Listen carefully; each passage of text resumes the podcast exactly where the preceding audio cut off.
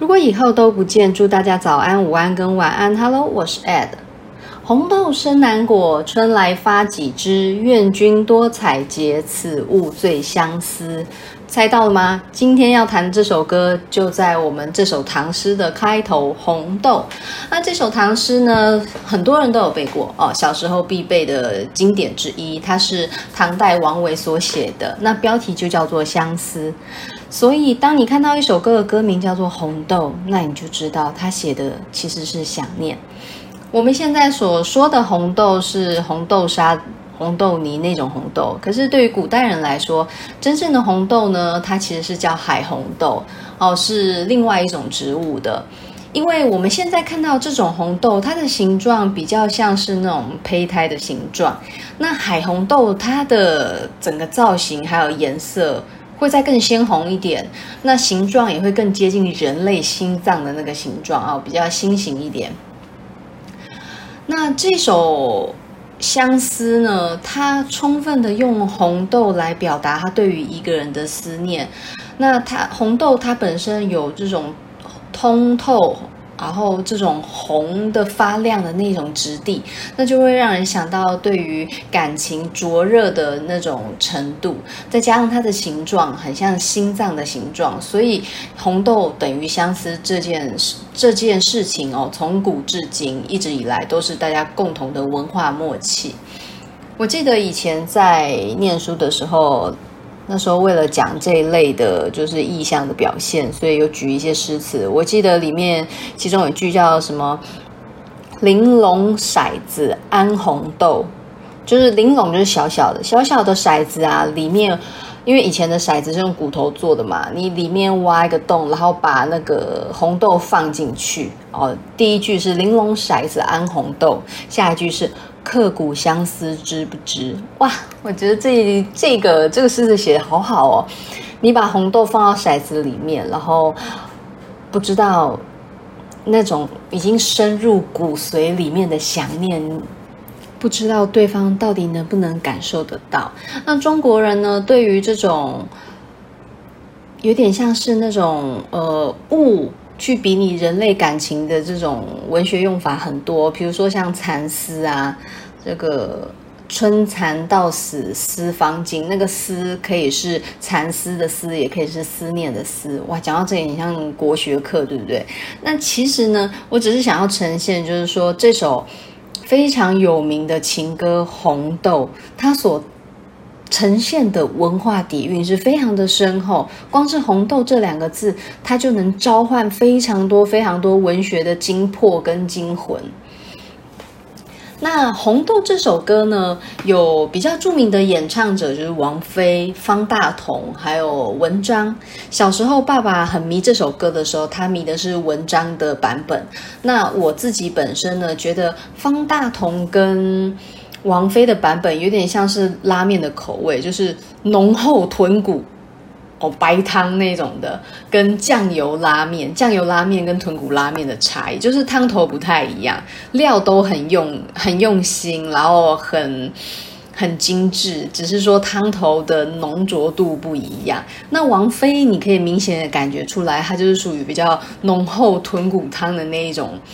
汤头，那方大同会比较有点清汤挂面似的，有点它还是有味道，只是它的味道不像白汤那么重哦。酱油拉面比较澄澈一点，你吃得到那个味道，可是呢，它的汤头没有那么多的油润感，所以你在听方大同的红豆的时候，会更多的是吉他跟吉他的明亮的声音，跟方大同本身那种比较比较清爽的。清爽的嗓音去诠释这首红豆，然后所以他的红豆听起来会多了一点洒脱感。那王菲呢？因为她本身的声音就有一种种，嗯，哎，一种种是什么？就是会有一种比较浓浓烈的情感，但是呃，有点像红红酒微醺的那种浓厚感。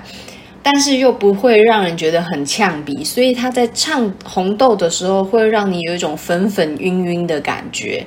那味道会再比方大同更厚一点。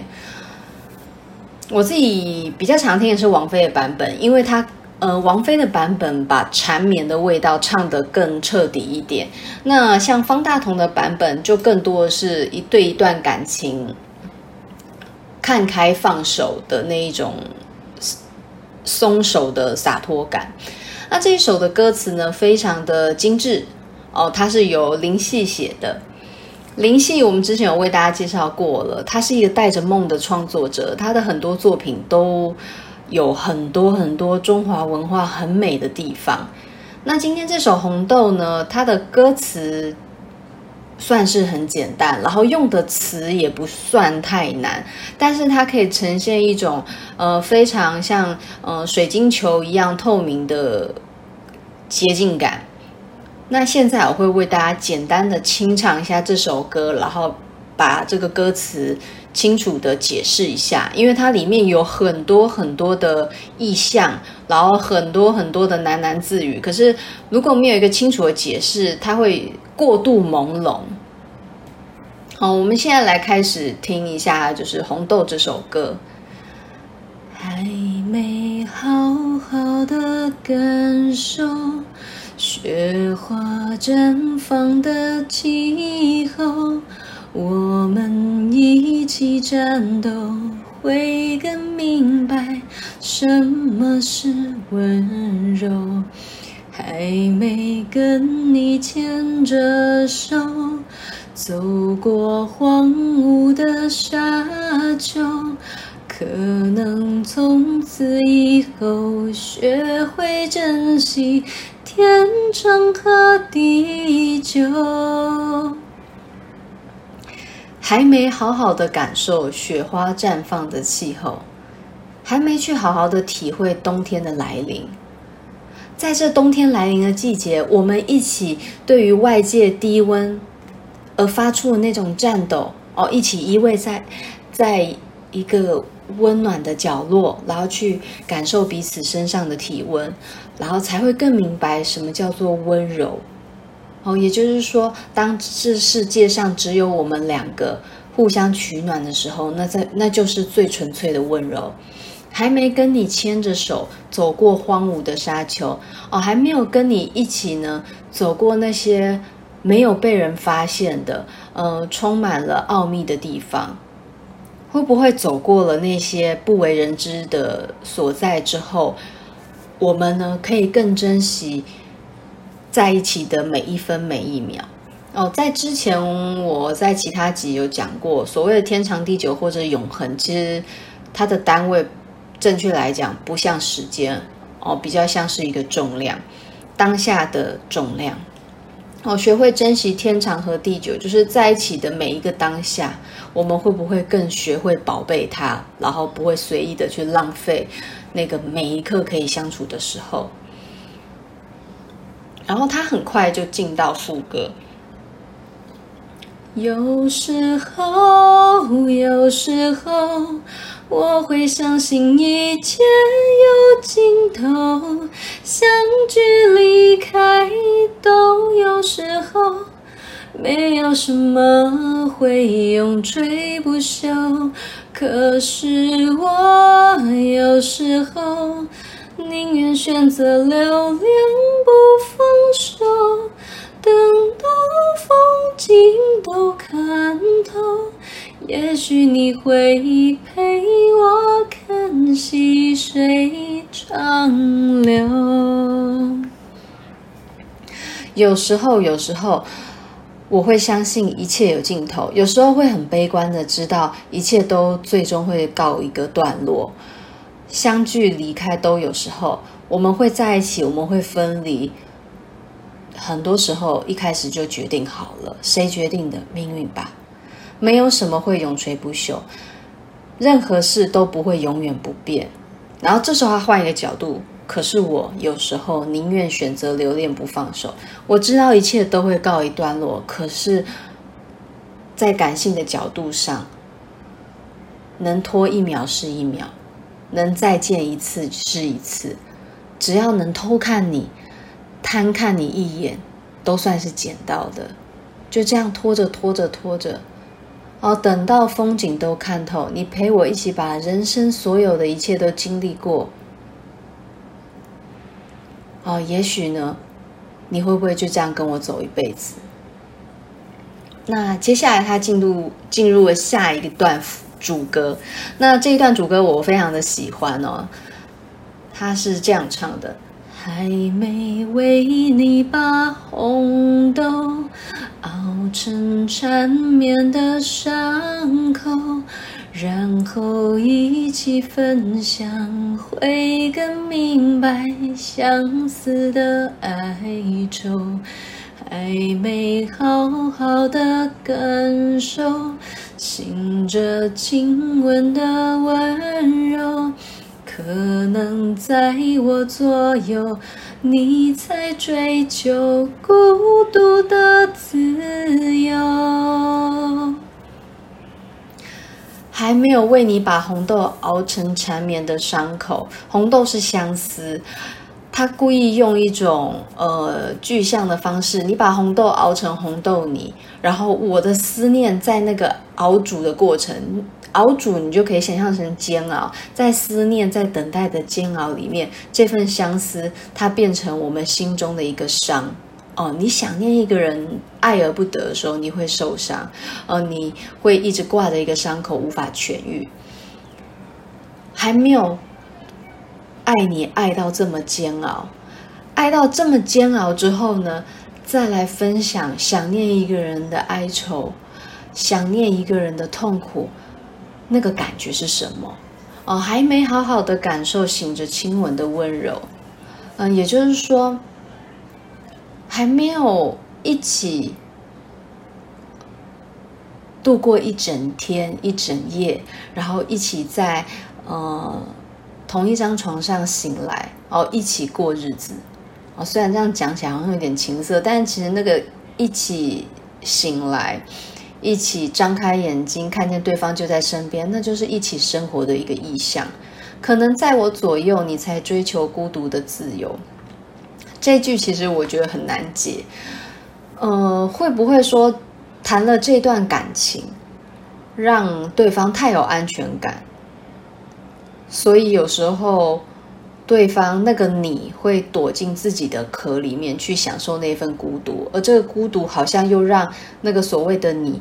感觉些许的自由的喘息空间，就是在爱里，我们有时候会很黏，然后其中一方会想要抽离。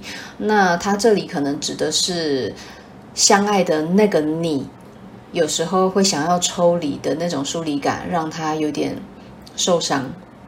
啊，接下来进入副歌，那副歌他要重复两遍哦，有时候，有时候。我会相信一切有尽头，相聚离开都有时候，没有什么会永垂不朽。可是我有时候宁愿选择留恋放手，等到风景都看透。也许你会陪我看细水长流。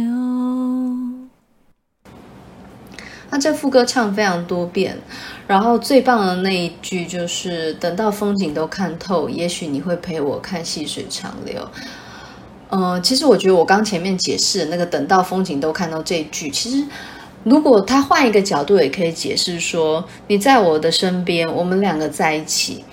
那个繁花的世界，你都见识过，都阅历过了，你的心会不会就平淡下来，愿意跟我这样子，哎，这样子淡淡的过一生？哦，也可以这样解释，嗯，因为我们文学上有讲所谓的作者已死啊，然后意思就是说，当作品完成的那一刹那。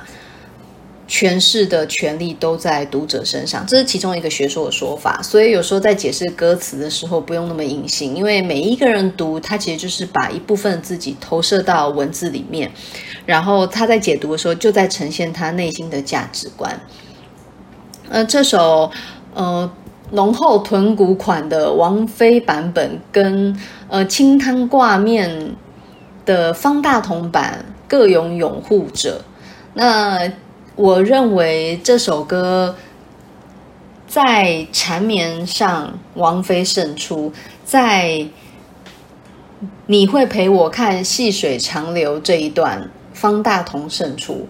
所以，如果你想要去体会什么叫做红豆熬成缠绵的伤口，那你听王菲；如果你想听风景都看透，陪我看细水长流，那你要听方大同。